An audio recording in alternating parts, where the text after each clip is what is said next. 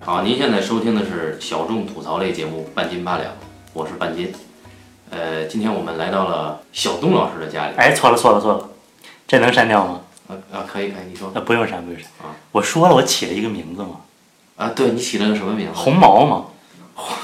我本来想叫泰山，我后来一想，我一个河北人，如果叫泰山，会不会山东人有意见？红毛不是饺子吗？药酒，红毛饺子。红毛药酒，哦，没有没有重量嘛，就你定了是吧？定了定了，自谦嘛，轻若鸿毛嘛。好，重来啊！您现在收听的是小众吐槽类节目《半斤八两》啊，我是半斤，这位这位是红毛老师。啊 大家好，我是红毛。我操，红毛跟一棒，它总会能让人想起一些，尤其这个组合起来，就会让人想起一些部位。一棒是谁来着？是那个胖子吗？还是一棒， 一棒是是前腰？是对古典前腰，那胖子叫什么？那胖子叫一吨，啊，好，我觉得一棒老师读那个那个棒的发音还挺萌的，一棒。红毛红毛先生呢，以前其实来过我们这儿，但是他以前不叫这名字啊。嗯。之前来呢是，他亲历了一个伟大电影的诞生过程嗯啊。那么我们在聊这个片子的时候呢，其实我提到，呃，看这个《聂隐娘》这个片子，啊，《刺客聂隐娘》，当时第一遍看完的观感，我跟他打电话的时候就说，我说这片子有点像另外一个片子，啊嗯我说像穆谢特，因为那个时候我刚刚又看遍穆谢特，不长时间正好就看了这个新上映的《聂隐娘》，就请这个红毛先生过来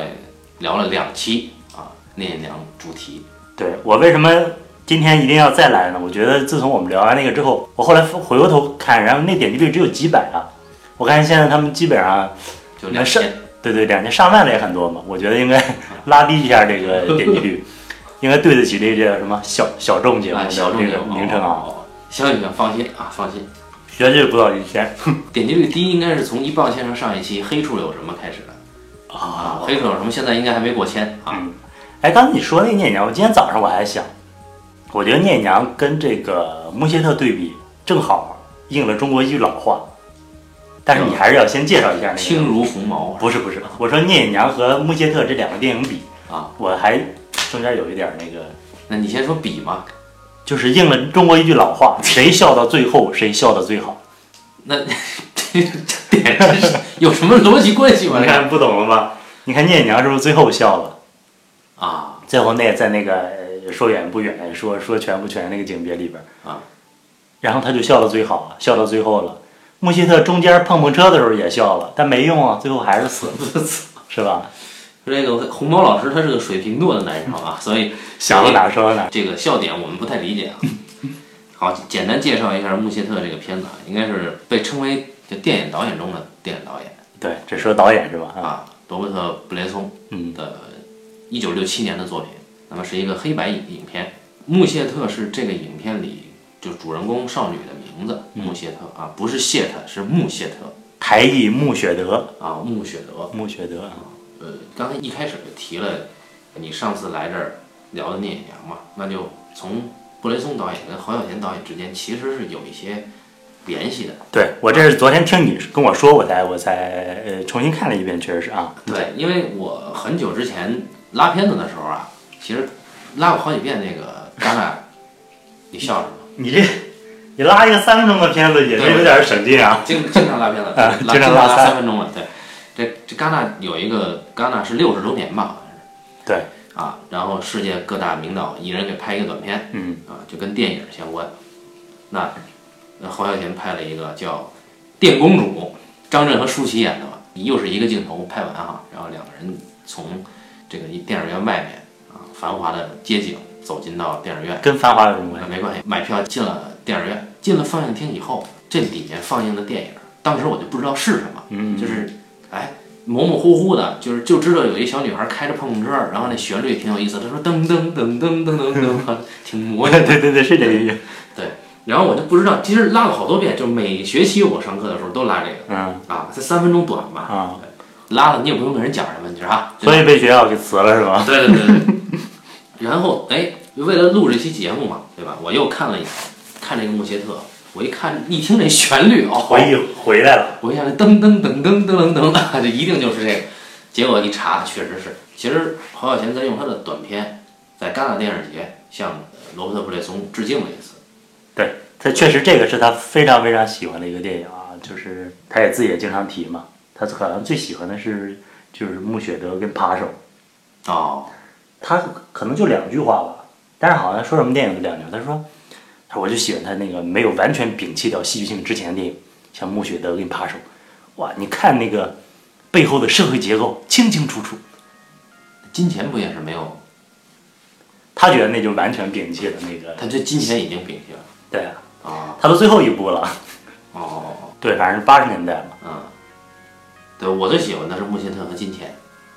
其他的我就不太能欣赏了。嗯嗯嗯，八两八两最喜欢的是扒手，应该是他所有电影里最喜欢的一个，八两最喜欢的不是死囚越狱吗？或者死囚越狱吧，啊反正这两个里边儿估计前后也。那穆切特在你能排到前五、前前一吧，前一啊呢？啊，哦反正前三吧，前不是，我是今年就是大家都在说十佳十佳的嘛，其实我觉得每一年每个阶段都会有不一样的选择吧。嗯今年特别是咱们电影节看了一些，就是我特别喜欢的电影，包括去上海看了那个《阿马科德》。反正我现在前四前五比较固定的就是穆切特、阿马科德、晚春跟镜子镜子，啊。嗯。你还是先来介绍一下那个剧情吧。好，简单介绍一下穆切特这个影片的故事吧。穆切特呢，它是改编自一本小说，叫《少女穆切特》，就是小说跟电影其实改动还是有相当一定程度的改动的。嗯，那我们就直接说这个故事，说没改动的地方啊。嗯，法国一个村子，这里边有一个小女孩，大概是十三四岁，她名字叫穆切特。这小女孩家里呢赤贫，父亲呢是一个走私酒的，等于说小说里是他讲他父亲原来是贩私酒的，等于说呃电影里面用的那个身份就是讲他原来贩私酒的身份父亲是贩私酒，啊，父亲哥哥是贩私酒的，他呢又刚新添了个弟弟，嗯啊，他妈呢生完这孩子以后身体又不好，整天就卧床不起，家务事呢都交给了穆切特。那同时穆切特呢又得上学啊，但是呢他自己呢是被学校、被老师、被同学都排斥的一个人。呃，他自己又很厌恶上学，所以经常逃学。有一天，他在例行逃学的一次过程中绕路走进了树林里，结果遭遇了那天的一场暴风雨。为了躲雨，他遭遇到了另外一个偷猎者，村子里的偷猎者，一个英俊的大叔叫阿森。这个偷猎者呢，出于对穆切特的怜悯，当然他还有另外一个目的，他把穆切特带到了自己偷猎的时候经常在森林里休息的一个小木屋，对吧？嗯。然后在这个木屋里呢，阿森呢就希望穆切特帮他一个忙，就说我刚刚可能杀掉了一直找我麻烦的警卫，这个警卫是专门来抓我偷猎的，我可能失手把他杀死了。那你呢，就帮我造一个不在场证明。你说咱俩这个时候一直在一块儿。然后穆切特呢，出于对世界的厌恶以及同时觉醒的一种少女很奇怪的母性，他就同意了。但是呢，这个阿森先生呢犯病了癫痫，啊，癫痫之后呢，阿森先生就忘了自己曾经跟穆切说过自己可能误杀了一个警员这个话，像变了一个人一样，突然兽性大发，就就侵犯了穆切特啊。穆切特呢，就带着又冷又湿的还被侵犯的身躯回到了家。家里边呢，还有等着他照顾的有病在身的母亲，以及天天哭喊的弟弟婴儿。他回到家以后呢，一夜过去，母亲就病死了，病发死亡。穆切特并没有过分悲伤，好像一切都已经早就该来啊。那么穆切特呢，就例行公事去给母亲找这个当地的这个算是守丧人，对，半路呢，他突发奇想，心里边涌上一股念头，他呢就跑到这个警员家里去，发现警员根本就没死。然后警员呢就告诉了穆切特说，这个阿森先生啊被抓走了，就是因为盗猎。穆切特出于很复杂的情绪，不但为阿森做了不在场证明的辩护，同时还像宣战一样。告诉警员和警员的老婆说：“我是阿森先生的情人。”说完这话，他就走了。走了以后呢，他就去找这个守丧的这个村里的老婆婆。老婆婆呢，给了他裹尸布，哎，回家了。但是在这个回家的路上，他路过河边，他就涌上了自杀的念头。于是呢，他就坠河自杀了。这故事就结束了。嗯，刚刚这个红毛先生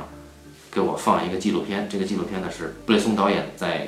戛纳电影节《金钱》这个影片首映之后，他答记者问，有些记者就问。好多这个不靠谱的记者都会问这种问题啊。这个女记者就问说，很多观众啊都觉得你拍的电影非常令人沮丧啊，也不好看，但是呢又又很特别，你能说说你为什么吗？啊，大家刚才听我比较累赘的讲这个故事啊，应该也能听出来，这个故事其实是挺沉闷的。对，刚才说了，这个电影呢，其实改编自一本小说，这小说作者是法国人，叫乔治·贝尔纳诺斯啊。那么他是个法国的小说家，被誉为二十世纪世界文坛最有气质的作家之一。我也不知道什么叫气质，这个人很厉害啊。他一九二六年小说处女作叫《在撒旦的阳光下》是被改编成电影了。皮亚拉，他是个影影视改编专业户，嗯，法国的刘震云。啊，还写写了什么骗局啊、犯罪啊、噩梦、少女穆切特呢，以及乡村牧师日记，都是被布雷松导演改编的。这个是上海文艺出版社出的《少女穆切特》这个书里边对这个作者的介绍呢，写到贝尔纳诺斯善于刻画灵魂在善与恶之间的挣扎，对当时的社会现实进行了批判，倡导人的自由。在法国众多作家当中享有非常高的地位，我觉得这句话是扯淡、啊！就在《少女穆切特》这本小说里啊，这个到目前为止应该是我今年看到的，已经十一个月了啊，看到的最好的一本外文异界小说。胜过昆德拉。对，胜过昆德拉这本书并没有任何的批判，嗯，它只是讲少女在这样一个环境，在这样一个社会的人际关系中，少女自己潜意识期待作为女性的觉醒，但又厌恶自己成为女人的必然过程，这样一个挣扎矛盾的心态之下，遭遇了根本就没有来得及发生的爱情，遭遇了母亲的死亡，遭遇了周围的成年男性对她的侵犯之后，啊，这个少女绝望自杀，或者说并没有因绝望而自杀，就是简单的走向了一个自杀的必然过程。啊嗯，这整个这个小说里面，文字是比较收敛的，但是呢，它其实很深度的触及到了这个女人，啊，或者说这个小女孩儿内心的挣扎和内心的变化。尤其是最动人的地方，应该是在一前一后，前面是这个女孩儿在遭遇到阿森先生在小木屋里面，她厌恶自己作为女性潜意识觉醒的那个厌恶的过程。那么结尾就是他走向死亡的时候那那种体验，哎，我得念一段。嗯，死之前呢，这里面其实提到了说，穆切特憎恨、蔑视周围的人，只有厌恶他们，才能让他狂野的心灵真正得以休息啊。那么此刻他正享受着厌恶之情带给自己的快乐，只不过这一次大脑却无比清醒，让他自己也觉得很惊讶。那么。作者对于自杀这件事儿，常规的偏见认为自杀其实是谋划好了的啊，甚至是多次尝试的。但作者是不认同的，作者认为自杀就是一个很偶然的一激个，激情自杀。哎，对，激情自杀，一般叫激情杀人啊。那么我刚才说的是结尾这一块儿呢，我们来听一听啊，一块布条悬在了路基外凝重的空气里。穆谢特的视线已经无法从那个孤独的小池塘上移开，阳光时隐时现，水面时暗时亮。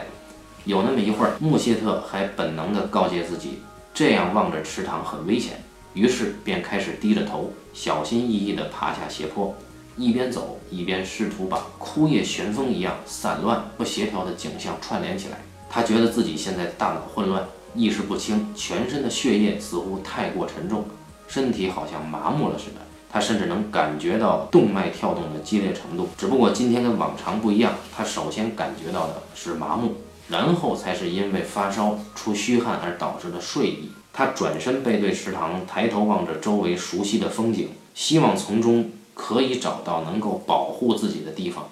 找到让自己撑下去的力量。随后，他的目光落在了公路上，这条路环绕树林，然后直抵河谷，最后消失在天地之间。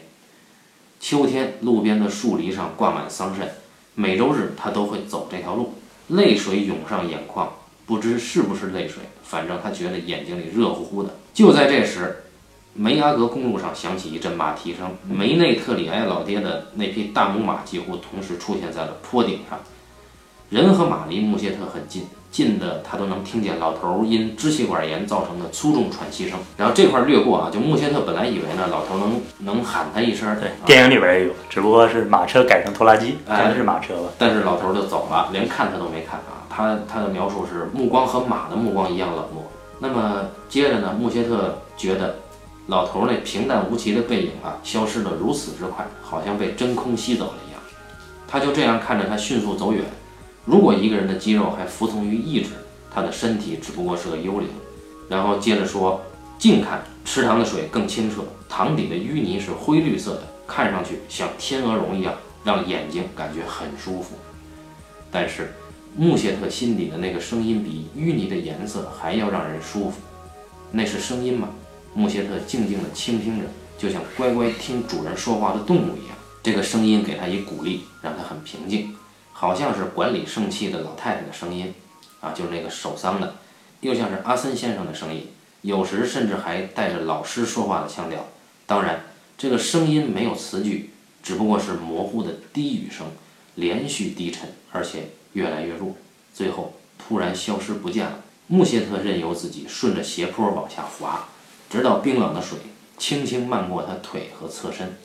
这时，他内心突然安静下来，静的就像是人群屏住呼吸看表演平衡技巧的杂技演员到达晃晃悠悠的梯子的最后一阶。他最后的一点意志也消失了，顺从的往前爬行了几步，一只手还撑在池塘边上，手掌的压力足以支撑他浮在水面上。何况水也不是很深，但是穆谢特好像在做游戏一样，突然把头朝后仰去，眼睛盯着高高在上的天空。阴险的水顺着他的脖子流淌，灌进了他的耳朵，还发出节日般欢快的嘘嘘声。穆谢特轻轻翻了个身，觉得生命开始在自己身子底下崩塌，流进鼻孔的水让他闻到了坟墓的气息。然后全书结束。因为这个死就是一个果嘛。我现在突然想起，就是你们上次聊《孤岭街》的时候，是吧？嗯，你有讲过一呃一点，你觉得这个电影不是呃那么让你满意，是你觉得那个因果联系太强烈了，有因就有那个果，对吧？对，他前面全社会啊、嗯历史啊、这个政治全是因。那那其实我们如果看这个电影，我们看这个电影不说那个小说的话，其实这个女孩也有来自于呃呃老师的恶意、同学的恶意、嗯呃父母的恶意，以及周围那个小镇上那些形形色色的人对她的恶意。嗯，这个是不是也是一种因果关系？或者说你觉得这个比那个好的原因在哪儿？就没看小说之前，这个比那个好的原因是嗯，如果是电影哈，嗯它没有过度的体现这个女孩儿个人的立场，或者说她自己青春期的那所谓的迷茫，嗯，没有，就是死就是很正常、很自然的一件事儿。嗯，因为我们看这个结尾，她拍这个女孩儿自杀其实非常美嘛，嗯，就是一个带坡度的水塘边上，她连续三次往下滚，前两次没滚进去，啊，第三次就终于滚进了池塘，扑通一声。就感觉这个女孩是像在就是普通的一个逃课的少女，沐浴在阳光下，嗯，在很静谧的池塘边上，在打滚儿草坪上，嗯，对，然后不小心就滑进去了，就完了，嗯，所以我不认为这个人的死，构成因果关系跟而且我也不认为这个人的死是一个必然，嗯嗯我觉得他也可以不死，他不死就跟镇上其他的人一样，嗯，对，所以我我比较欣赏的是，他没有刻意夸大，他他其实拍出了表现出了这个环境对这个人所谓的压力，但是他没有夸大这个人对这个环境压力的反应，嗯啊，我比较欣赏这个，啊，其实你其实呃，呃我觉得那个所谓的因果关系不是那么强烈。刚才从你说的那个，他那个内心这种叫什么少女的这种，嗯，是是还是从内心方面能够能够解释得更清楚一点吧？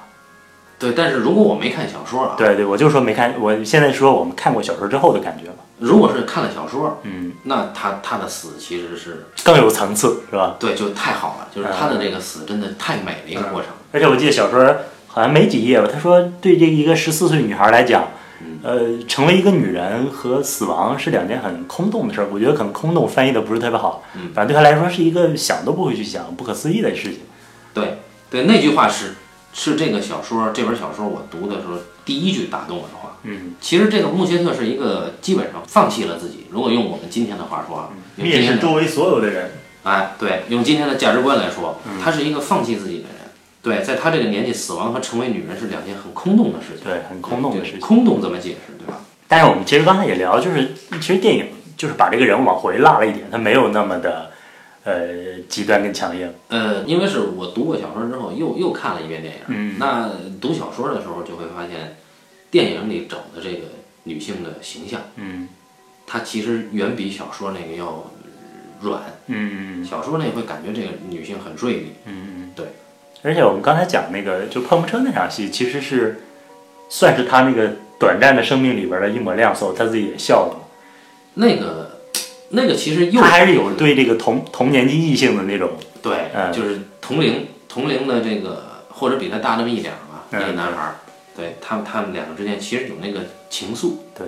而且那个就那蹦蹦车前边儿，我原来看电影的时候觉得我特奇怪，就是一个抱孩子的一个大姐莫名其妙给了他钱，他买了那个什么是吧？对。我后来看那个小说，就他在临死之前，他想到他也曾经被这个世界温柔待过，就是一个女人在酒吧里有个女人，对，轻抚过他的脸。我觉得他改编的时候其实是把这个女人就给了他一个具体行动放到前面了。对，因为小说里其实提到的是轻抚他脸的那个女人，她当时其实还是本能抗拒的，嗯嗯但是她到隔天第二天早上起来，嗯，一觉醒来，她发现她很怀念那个、嗯那个那个手的温度，并且她很怀念手带的香水味儿。嗯你他妈香水味儿怎么拍的吧？嗯。哎，你说到香水儿，其实其实前面有香水儿，但是我觉得那个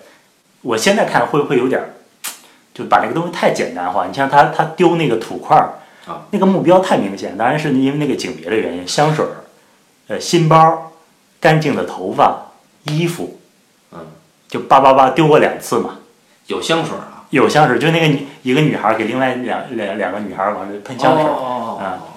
就我是觉得，就是她作为一个隐藏伏击同学的那个女儿 啊，就是这基本上谈不上伏击，直接就拽拽过去了。对，但是他扔的特别准。啊，特别特别准。然后比较动人的是，那几个女孩儿会例行公事的去在那个单杠上翻一个三百六十度，嗯嗯然后我们会可以看到裙底走光，嗯对吧？然后那个时候就你觉得，哎，那是那个生活无忧的小女孩儿应该做的行为，但是哎，穆切特用泥块儿丢她，是不是也是，嗯就是有他对自己就只是那个女性意识觉醒的厌恶？呃，我觉得用泥块儿丢同学这个，应该是他就单纯的厌恶，其实不用也没有那么多解释，原著里也没有解释说他有多么厌恶同学过好日子，其实没有，因为他在班上的同学，他说有很多还不如他，就家里他他爸好歹是有收入的，对吧？嗯啊，而且那个电影嘛，必须找一些动作嘛，是吧？而且呃，对，布列松的简介又那么好， 我第一遍看小说，几年前看小说，一个感觉就是哦，我说他唱歌原来不是他故意跑调，原来也是他就是呃对抗老师的一种方式那不就是故意跑调吗？啊，对，就是故意跑调。啊，对你，但是我第一遍看电影的时候，我绝对不会想，即便他后边顺了，我还以为啊，他就是慢慢的被被强迫就改过来了。我第一遍看这电影的时候，我以为他就是跑调儿，对，我也以为他就是跑调。就没没法得到正统的音乐训练，啊嗯没法感觉到这个艺术。嗯然后等到他去那时候，他应该是母性泛滥，去对这个阿森先生去温暖他的时候，然后他反而找到了那个歌里边最温柔的那个那个声音音准。嗯对，但是没想到小说里其实写的是哦，他一开始在课上，他厌恶上课嘛，嗯他在声乐课上的时候，他是故意唱走最后一个音的嗯啊，然后哪怕老师对他百般虐待凌辱，他依然是要唱错。明明老师已经称赞过他，说穆切特你有一个非常好的嗓音，对柔软的啊我们不敢想象的程度，大概是这种。嗯但是他就前面全唱对，最后一个音他就是要唱错。我们不能把它简单的用叛逆两个字来概括。嗯，他就是觉得做呃让别人厌恶的事，是他特别有快感的一件事情。嗯，而且他那个最后那个动作，就是他捂着脸哭的时候，他其实是自己偷偷在心里笑的。他觉得他达到那个目的了，就小说里写的嘛。呃，对，但是我我刚才我看，我现在就有点怀疑，嗯，是不是就是电影里面是真的就没有按小说那么走？反正电影的结构是做了改动。对，小说一共四章嗯，啊，电基影本上就是一个一天一夜的故事。对，小说这个其实是把把这个小村子或者是这个这个乡镇，你感觉整个这一条线，穆切特是走了一遍。嗯嗯但是在布雷松的电影里，其实就是一条街。嗯然后在布雷松的片子里面，其实它如果说小说是一条扎实的、一个必然的往下迅速下滑的一个过程的话，布雷松其实绕了很多弯子。嗯，他这个人的走向还是有高有低的。呃，对，布雷松其实给了这个穆切特一个一个少女应有的一个童真的表现。对，我觉得他是，其实小说那个人物，呃就我自己而言，我是挺难理解。就是电影，我觉得还是挺立体的。我是可以理解小说那个啊人物，因为、因为 我知道，因为你是一个也是对世界充满了那个轻蔑跟厌恶的一个人。因为因为这人吧，一旦是这样的啊，从我自己的经验，嗯一旦我厌恶的话，嗯是上瘾的这个事儿。嗯。啊，就是你你厌恶一个人，或者你伤害一个人，你就会厌恶周围所有人，然后你你进而的去伤害其他人，就你觉得这个事儿很上瘾。嗯，但是电影里呢，其实你感觉这个少女是一个典型的模范生嘛，嗯，就就是不爱上课嘛，啊，然后这为什么是模范生？对，就是就是呃引号是吗？嗯就一个好闺女，对吧？吧？啊，回家以后他妈卧病在床，每次要亲他妈一下，对，啊而小说小说里也是他写他其实也是厌恶他的母亲和和弟弟，但电影里面其实就没有，我们看到的还是爱的那一面哎，小说里他厌恶家里所有人啊。啊，但他是其实只厌恶爸爸，对电影里他就是他只是对他父亲其实是大声吼过一句，也就这样对，啊。但是在小说里是对他爹爆了粗口。啊嗯从改编的角度讲啊，呃，布列松其实是把这个戏剧场景做了一个减法，更集中了。嗯其实终归就几个场景，一个是这个酒吧，嗯一个是森林，一个是家，那就这三个地儿。嗯然后至于那个碰碰车那个那个游乐场，其实就在酒吧旁边嘛，对吧？它算算一个半场景。对，这几个场景空间功能很简单。那家里就是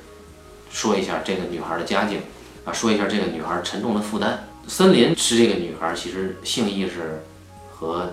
母性觉醒的地方。小说的也是小说的主场景，哎，小说和电影这点是很统一的，嗯就是在场景上一定是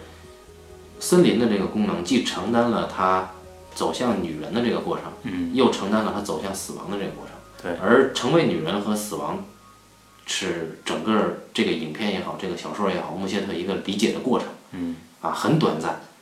就像这个花儿一夜之间就开了就谢了。穆歇特也是一夜之间就知道了什么是女人，然后一夜之间就枯萎了。而且那一个夜晚对他来来说是如梦似幻，他一直后来跟别人说啊，说那晚上不是台风吗？哎，这个就特别好。 非常好，但是这个我觉得啊，基本上不看小说挺难理解到这个妙处的，呃，对对对对对啊，如果不看小说的话，他说的那句话，你只能觉得这是一个无谓的争论对对对，啊，因为确实给了那天下雨下的不小，嗯但是对于穆歇特来说，他认为这是个台风啊，然后对于阿森先生来说，确实这个也是一个挺大的，呃嗯就至少是暴风雨。嗯，那么其实从这种对天气的用法上，它的这个暴风雨啊、森林啊、池塘啊，这种越亲近自然的时候，越发生了这种人的兽性，就是人的性意识的觉醒，以及人走向死亡的这种自然的过程，其实是最匹配的，就应该是发生在田野的。嗯啊，那另外的空间就是三角关系的酒吧，路易莎，这一点是小说里没有的。呃，他是提，只是提了说这两个人的矛盾是跟酒吧的一个女招待路易莎有关系，说是那么一个三角关系，对，他是提了说这个阿森先生很受这个酒吧女招待路易斯的对，因为他是个帅哥嘛，欢心啊，然后这个森林警员求而不得，对这个路易莎，这哥们儿对这个路易斯呢，其实一直垂涎三尺。也就是说，这个警员他去逮这个偷猎者阿森，其实是携带了自己的私仇的对，啊，他是想要挟阿森，你以后就是离这个路易斯远点儿。但是呢，因为小说里的交代是，全是阿森先生那天晚上在木屋里边跟穆歇特口述的。嗯在电影里我们会发现，哎，这个两个男人的三角关系啊，以及穆切特的父亲和哥哥的平常的行为举止、生存方式，而且是跟他父亲哥哥是勾连起来了，哎等于说他那个贩酒的身份就是贩给那个酒吧的，而且穆歇特也在那个酒吧里打零工。打完零工，紧接着这钱就交给他爸喝酒了。对，然后等于说他他他遇到了一段疑似的爱情之后，结果就是后边紧接着就是那个警员的那个失忆，就是看到那个你有看到阿森阿森跟路易莎在那儿做那个什么，那叫什么转来转去的那个。啊，那个叫什么呀？云霄飞车， 那是 low 版的云霄飞车。你说飞车不是我们另外一个朋友公众号吗？哦哦哦，公众号叫这名儿是吧？对啊，我们推一下公众号，大家关注一下“云霄飞车呃，是一个电影类公众号。”电影吧，主要是电影。这是我们一个朋友的公众号啊。呃，这个场景其实是应该是小说里边弱化的一个村子里面的生态嗯，啊，然后布列松把它视觉化，其实这处理相当高明的，对就是。酒吧嘛是一个谁都能来的地方，而且而且我感觉布列松的影像其实要比小说更贴近城市，嗯，就你感觉这个酒吧也好，游乐场、村子是不可能有的。会更繁华。它的这个整个的这种设计它的表现更像是一个城乡结合部。嗯啊，就比如说我们欢乐谷几年前的欢乐谷吧，欢乐谷那摩天轮底下一样是有一有一排平房它确实是更现代了，因为我们刚才也说那个结尾的马车后来是拖拉机嘛，是吧？啊，对，感觉小时候感觉是一个前现代社会的一个样子啊。就是马车可能那声音也拍不出那压力，拖拉机突突突突突的是吧？嗯啊，可能对这个想自杀的人有个压力。对它里面的声音，基本上就是伴随着穆切特回家、离家都是卡车来、卡车去、卡车来、卡车去啊。啊，反正这家里就不安生。对对，就是你想在这样一个噪音污染的家庭里面，穆切特怎么能有一个安静成长的环境？对呀，他也没时间，他也没法写作业。安慰感觉也没有作业啊。我们说一说这个关于布列松导演的这个风格哈，就我以前是真的是完全看不明白啊，尤尤其是扒手，扒手我是其实是在电影院还看过一次，嗯但是一起看的。中途睡了。就所有的人啊，一提布列松肯定俩字儿简约啊。我们今天能不能不聊简约这个事儿？嗯我们就就就聊点具体的啊，别老他妈这么来这个虚的，弄一堆堆术语，他妈的最后谁也听不懂，最后白聊。我先说穆切特吧，穆切特这里边我其实找到了几点，我还是到现在都不能理解的这个所谓的美感，嗯比如说这个他对演员台词的这种训练方式。嗯，就演员说台词，感觉都像在背书，啊，没有任何的顿挫起伏语气，嗯对，没有语气，没有情绪，就直接怼出来，这个就不知道他是这是出自于什么我觉得他还是一个出于屏蔽信息的考虑吧，屏蔽信息的意思，就是就是他说不情绪也是一种信息，对对对对，就那天我看一个纪录片，然后就是呃布列松说两句话，大概就是说我这个电影就是就不是那么白的电影了，说我跟他们不一样，说只有色情狂才要看得太透啊哦，啊！就刚才我看特吕弗的这本《我生命中的电影》，他讲就是区别那种暴露癖的电影。哦，我觉得他说的这暴露癖，既包括电影语言，也包括表演，也包括呃电影形式吧，更包括叙事啊。他应该是所谓减法和隐藏到极致的那种人。对，假如说好莱坞电影给了给到给到百分之八十嗯啊，给到八，他就给到一点五、零点五，啊，对，是是应该是这个比啊，就很明显，就像刚才他那个捂着脸，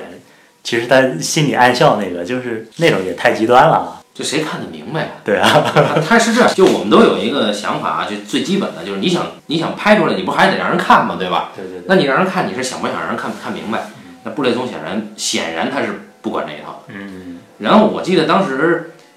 呃，上学的时候，徐浩峰老师讲课讲表演，嗯，他就提到了这个表演观，他说，这个布列松是不认可黑泽明的表演观的。啊，对这黑泽明的表演观就是那种所谓七情上脸，是吧？他俩还挺挺挺极端的两个啊例子哈。确实，黑泽明的那个就很日本舞台剧嘛，比较夸张，尤其是三川敏郎时代。记得那个时候也是徐老师讲说，这个黑泽明的另一位御用演员叫重代达史，当时日本呢拍戏呢喜欢这个叫尬戏是吧？嗯，啊，这演员从上一个戏没拍完呢，就赶紧跑跑到下一个剧组去串两段儿。然后重代达史呢在山头拍完黑泽明的戏以后下了山，到另一个剧组，马上就脱了衣服就要演，然后导演就说先冷静啊冷静，就怕他这个他是换到小金剧组了嘛？那关键是，确实啊，后来我看那个森田芳光导演的那个《宛如阿修罗》，我都没认出那个老头是嗯重代大师，太慈祥，太收敛。你想以前重代大师都是吹胡子瞪眼的代名词嘛？我刚才看我有一个特别的感觉，我觉得就是布列松的时候，虽然说他他要求那种呃情绪的隐藏吧，但是有的像那个他被侵犯那场戏，哇，我觉得他那个手的动作是简直是比比十七年电影比黑泽明还要更极端的一种表现形式，啊就是插播一下，十七年电影指的是新中国成立一九四九年到文革一九七六年之间的啊，这十七年的电影。对他那个表演风格，如果比夸张更夸张，那就成了一个又有了一种抽象的意义。那个手的就是一开始挣扎，后来感觉就啊，很爽，哎，对对对对，哇，那个就是很棒，那个我觉得吧，这个如果真的布列松否定黑泽明的话，嗯那其实他应该看看《罗生门》里边强奸的那段戏，啊。其实手是一样的，是吧？他本人好像并没有说否认黑泽明，我是没有看到过这种说法。 我不太认可安东尼奥尼的表演观。嗯，然后是是我是我记得是谁呀？是是伯格曼并不承认安东尼奥尼，对吧？对对对，他们两个都互相不承认啊。啊，对对对对，这反正谁是傻逼一目了然啊。嗯，说回来，呃，穆切特这个片子也是带到其他电影啊。刚才红毛先生说的这个手，我发现布列松导演很喜欢拍人的手，对就是从扒手那不用说，肯定你得拍手啊。对，那死囚越狱也是，呃，金钱好像也是。然后这穆切特一上来就开篇的镜头是阿森先生在做陷阱，对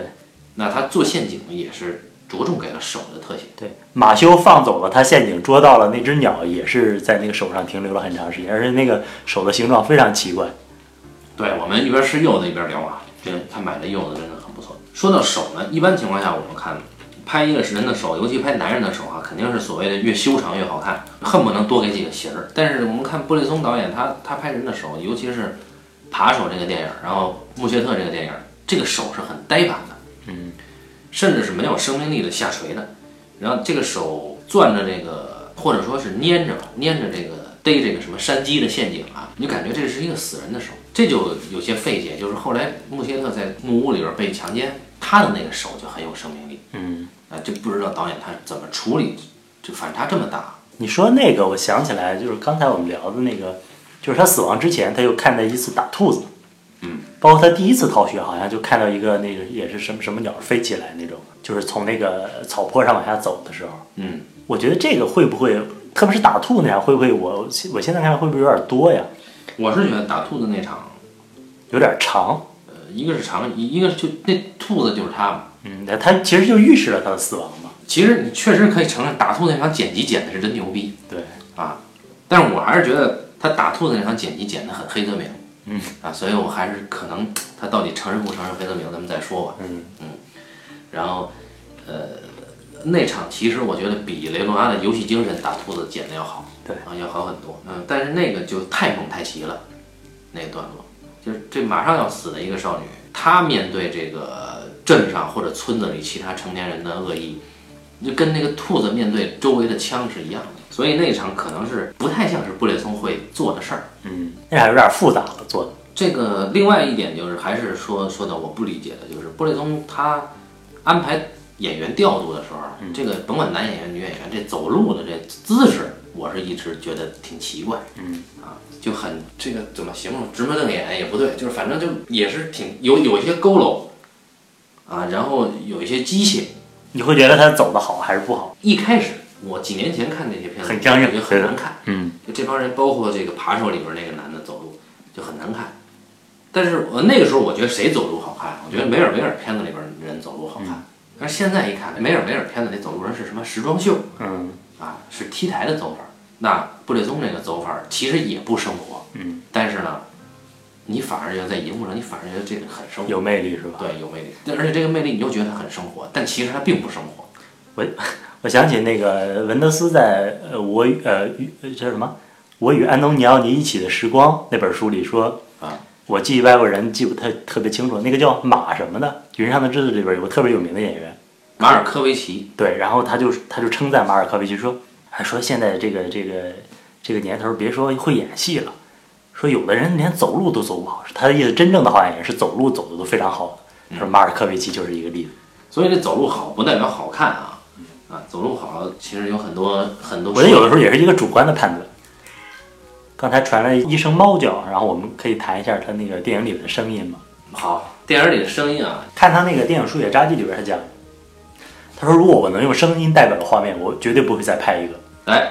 这就是布列松有有个就唯一的一本书啊，他自己写的叫《电影书写札记》，这里边其实就提出了声音和画面在他看来是对立的，对啊就是说或者说不并存才对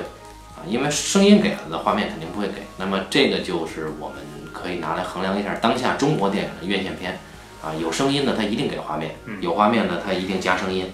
就是拿观众当成低智，就是恨不能我全告诉你，就是一加一等于二还不够，我还得给你写上，对啊，然后把卷子给你交了。特里弗就是讲那个《死囚越狱》的时候，他说也提到他声音，他说他那个电影里面就没有一个定场镜头，就是所谓一个全景镜头，我们根本看不清那个监狱什么样，他就完全用声音来代替。其实这个也是嘛，包括学校用铃声是吧？嗯，学生的操场上也没有一个学校的全全景镜头，包括像他的家好像也没有。刚才看这个纪录片就呃，本来是是兰斯洛特，嗯，本来是兰斯洛特的片段，然后接着剪了一个同场景的草坪。嗯哎，我说哎，我说布列松怎么会有这这么会大的 这么宽的镜头？对，怎么会有这么大松的景别？我操，这是一个大远景。嗯，啊，啊，因为我我本人没有幽闭恐惧症啊，但是我我最早看布列松电影觉得不舒服呢，就是因为憋得慌。太窄啊是吧？你从扒手，因为我最早看他的电影是扒手，就觉得就我操这这怎么能看全呢？就是这憋死了我操！然后你就觉得那时候就特别喜欢黄孝贤的电影 啊， 就特别宽容。敞亮。今天我还刚才跟你重新看那个呃后边的时候，我看到拍到那个马修吧，就那个警察的家里，他就用的那一个景别，就是卡住穆切特，嗯，跟左边那应该是冰箱吧，左边不是那个马修的媳妇儿吗？左右边是媳妇儿，左边是那是冰箱嘛，啊，那都哦有有都有冰箱了。就冰箱上面有有一盆花嘛，我觉得那个就是既简洁又能代表那个整个呃那个家庭的阶级吧，跟那个赤贫的家庭形成一个挺鲜明的对比。啊，但是我是特别欣赏他媳妇儿，不是欣赏他媳妇儿那人哈、嗯就是后姐啊，嗯只带了他媳妇儿胳膊和腰部的腰线嗯啊。然后我就想，哎当时如果要他媳妇儿要没在这个画面里边儿，嗯这个画面就很难看。就是因为有了他媳妇儿这个局部，嗯然后本身他拍的这个段落也是一个局部，特别的有构图的美感。嗯啊，刚才没说完，就是那个纪录片，它是兰斯洛特的影片片段之后接的是纪录片，重新走到当时拍摄场景，嗯拍的那个复现，复现一下当时的场景的那个草坪，所以他那个纪录片用的是一个大远景，那那那显然不是布列松的运镜习惯啊。刚就说到了构图，布列松这个是黑白片，我上一个黑白片应该是半个月之前，就是半个月之前北京有一天突然下大雨，然后红毛先生呢，他一个人觉得那是什么片子呀？雪啊，对，葡萄牙电影《雪》，鲜血的血啊，他反正他觉得这天冷是吧？主要这个导演是呃现代电影非挺重要的一个导演，一个作者导演叫叫什么来着？什么科斯塔是吧？啊啊，是吗？对对，是叫科斯塔。啊，葡萄牙都叫科斯塔。对。然后他觉得一直看没劲，我说那我跟你去吧。结果下大雨了，我到了，他没到对，因为我坐公车去的。啊。然后我是坐地铁去的嘛，就是他半路他只能回去了。然后我就一人看这个，本身我就来气，然后他妈看这片子我一看，我他妈什么玩意儿？我操，也是一黑白片。然后你就能看出，除了剪辑之外，这个黑白片的构图跟穆切特黑白片的构图真差的，那个也就是一个六十分儿嗯啊，这可能能到九十多分儿。嗯，怎么能构图这么美？这不是一个反问，这是一个称赞的话。对哎对，就呃，你看黑泽明的黑白片构图也好看，小金的黑白片构图也好看，但是布列松那个是真好看。嗯后来红毛说啊，布列松本人也是个画家，对，哎，你刚才说这个构图，我我是我昨天我想挑一些片段看，就是我想看一下他是怎么做到的，因为我印象中我对有一个镜头印象特别深，就是他要小孩儿嘛，这个我们都可以理解，说明天要去赶集了，就是酒吧那个那个游乐场，他就早上吧，然后就特高兴的给他们家做咖啡，啊，然后花，然后先先浇咖啡还是先浇奶，后浇后反正就两个，就先浇了一个后浇了一个，他是把四个碗呃排成了一个一个圈儿，然后手拿着这个咖啡壶和奶瓶儿，都不带停的，对。就直接一股气儿倒哼足了四哼个着哼着歌儿，我我印象中那是我，你如果说让我找一个电影中愉悦的片段，我觉得那个是在我心中就留下非常深的印象。我就想看一下他镜头是怎么运动的，然后他其实就是跟人往前轻轻移了一下，然后一个摇，然后就没再动。哇，我说这么简单能做出这种效果来？但是也是因为女演员她自己胳膊动了，对对对对对，还有那个他他自己哼的那个一直的那个旋律，就有韵律了。对，那个对我来说，我强迫症，嗯，我我是我知道那好，但是我呢，我受不了它 连着往下倒，你知道吗？是不是还撒了一对，个？肯定往外撒呀，嗯。那咖啡奶全撒出来了。对，其实他电影里好多那种挺小的那种移动，但是也在不停的动。刚刚那个有一个场景就是，他第二次在这个大街上走，嗯我们都有印象，就是第一次在大街上走，他被两个男孩儿，应该是同龄的男孩儿叫住漏音嘛，脱裤子了啊！啊，就有一个男孩儿他妈算是视觉侵犯他，嗯脱下裤子露出了自己的生殖器，他表现的是不是只是就是呃膝盖下面？啊，对，那肯定啊、嗯啊。然后这个他第二次他妈妈去世了以后，他再走在这个镇子上的时候，这两个男孩儿的镜头，下一个镜头是说穆切特拐弯儿嘛，嗯但是我就发现拐弯儿大概是在大概是在左上角，在那个阴影里在车的后面有两个人，站俩人儿。嗯，哎，我操！我这这个其实是属于景深处，极景深的地方，还是阴影处？为什么放俩人儿？对吧？两个穿西装的男人，你可以不放的，但是放了以后肯定比不放舒服对，但是我没看清，但是我直觉上感觉那两个人在指指点点，啊。就可能没有啊，但是我会有这么样一个感觉，也可能是前后戏给我造成的这种心理感觉吧。嗯，因为是那小近近景那俩小爷们儿在那儿啊，觉得说穆切特有病是吧？对，而且他他他刚从家里出来的时候，那教堂就是那个台阶上那妇女也在看着他嘛，可能也在议论他母亲死这件事情。呃，对，我想我想问的是，我一直有个疑问，就是片子一开始那个序嗯，是一个他母亲对吧？对，他母对着镜头说：“如果我死了，他们两个可怎么办呢？”嗯，有这么一句话，然后转身走向景深处，嗯，那个构图很美哈，对，是很规律的一个构图，两把椅子，两把椅子，然后两个隔开的空间，对，啊，又好像这个空间挑高也挺高的，也挺空旷，我觉得我感觉像是个教堂，我就不懂这个意思了。我也不是特别清楚，我感觉那个空间像是一个教堂。对，一般这种情况就布列松就会说他也不知道，对，一般是这样的哈，所以所以我们也是有个疑问啊，反正我我是不明白，就为什么要有这个序，这个序之后就是接阿森先生去设套了嗯，啊，所以那组剪辑非常好，对，包括那个警员的那个眼睛对，啊，那个那个剪的确实是好，然后就真的是那个鸽子和鸡就真的上套。对我估计那也拍挺多遍吧。啊，那那那就不知道后来这鸽子怎么办啊？鸽现在这早就动物保护主义者去抗议了，但是那还是挺狠的，就很自然主义的感觉嗯，啊。那要这么比的话，布列松是不是比原著更有悲悯呢？呃，你说的悲悯能具体一点儿？就至少有有两三处哈，嗯一个是这个女孩其实是展现了她对别人的爱，对，第二是这个女孩有她自己开心的时候，对，至少是在这个碰碰车啊，然后倒咖啡倒牛奶这块儿是有开心的时候的。对，但是在我们在小说里边是没有没有一丝亮色。啊。我当然我更喜欢小说那种处理，不过对嗯跟你性格有关。啊，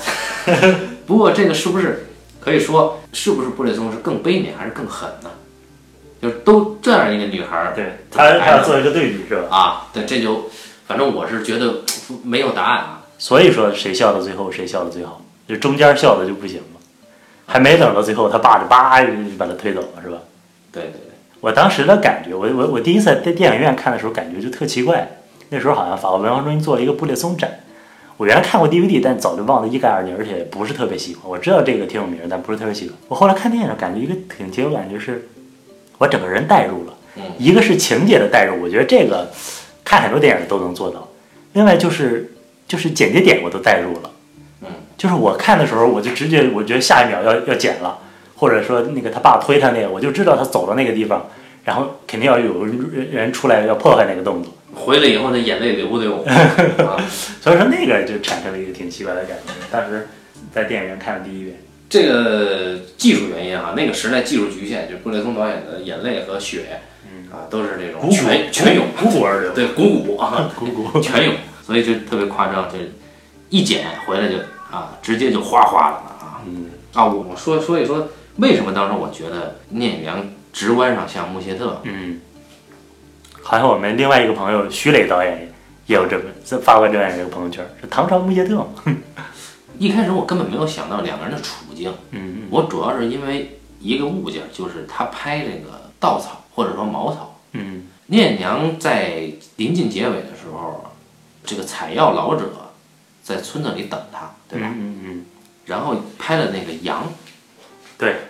那是一个空镜头，对，先拍了一个羊哎，那个镜头我觉得如果是黑白的，嗯，绝对是穆切特里的镜头，啊，你是没有看过一个电影叫什么《驴子巴特扎》是吧？没看过。那个电影的结尾就是就是一堆驴里边有两只羊啊，不是一群羊里边有一个驴子，驴子奄奄一息吧哦，啊，你可以待会儿回头翻过来拿走回去看。然后穆切特他在木屋里面，嗯在森林里面，在池塘边上，嗯所有的这些自然场景的处理，嗯跟聂隐娘自然场景的处理的风格很像。嗯啊，所以我是从直观上觉得。然后等我说完这句话跟你说完了以后，嗯我才想，哎，这俩处境，作为人的话，处境也有点像。嗯对对对，但是更更感觉是一个质感上的像，就嗯觉得这两个人，甚至呃剪辑的点有的时候都有点儿都有那么一点儿像。嗯嗯，就是其实挺奇怪的，就是我觉得你布列松就是一个文艺片的一个艺术片导演，就是能给大家能给我吧留下深刻印象的，这都是他每个电影里边的动作，啊，这对，对吧？我我我说说我喜欢的几个动作啊，一个是他爸跟他哥喝酒的动作，啊啊，啊他爸他这特意找了一个下巴特别长那个，嗯他爸喝酒跟周华健一样，张学友，张学友，他爸是把这个酒杯搭在往往嘴里倒是吧？对不对，是搭在喝嗯嘴唇上往里一眼窝咕咚一下，那个啊，对，直接就干了。我操，那那不是在喝酒，对，那是真牛逼，那个那个喝酒。他哥也是 也这么学， 他他哥那演挺好的，扫帚打眼，对对，北方有个话哈，嗯，叫扫把打眼的，就是他哥这个演员形象就完全契合这四个字儿。我还挺喜欢，就是他放飞那个那个那个抓的那个猎物那个手的动作，我是喜欢呃，穆切特他拧自己袜子，就是湿了的袜子，他拧的那个动作，就是布列松拍女孩儿是拍的真好看。我觉得我们能关注到动作，也是因为他的表情是是没有多余信息的。如果说他是一个，比如说啊就是拼命表露自己情绪的一个表情，可能我们就注意不到那个动作了。如果在一个相对而言宽的景别里，所以布雷松绝对不用职业演员，对哎因为非职业演员不会抢戏。呃对，但是就是他他很多拍了他他的电影是他是这个演员的第一部电影，后来都走上了职业演员的道路。呃但但是贾樟柯的演员好像没有走上职业演员道路啊，嗯，就是嗯持续演他电影嘛，是吧对，？就只能演他的电影，嗯对，所以也也也能看出来，就是导演对演员是不是真的有注意啊？嗯，对吧？你看舒淇是因为侯孝贤的电影嘛，对，但是我没见过贾樟柯成就哪个演员啊，当然我就黑一下贾樟柯，肯定肯定有人会会黑会来黑我，其实这个这个片子还挺难聊的，只能这种就挺散的拉杂的来聊一下哈。对我之前就很忐忑，嗯，对，就来这儿以后就来到红毛他们家，更忐忑。更忐忑，就是做了好多心理建设。对我刚才感觉那个气氛有点不太对，对，三点三点到了吧？三点到了，等五点半才录，对，这俩小时就不知道怎么办，这怎么说呀？我操就不知道，因为布列松是太难聊，就是之前你包括他给我看那个纪录片，就路易马勒聊布列松也都是很装逼的吧？哎，布列松是塔尔科夫斯基也是啊，很简约的导演，然后我继承了他，是不是？我我是完全我们都受他影响啊，对啊。对对对对，我操！导演嘛，他确实是你可以允许他这么说，但是如果我们也这么说的话，点击率确实就低了。对对，因为他不在规则当中，这个人是吧？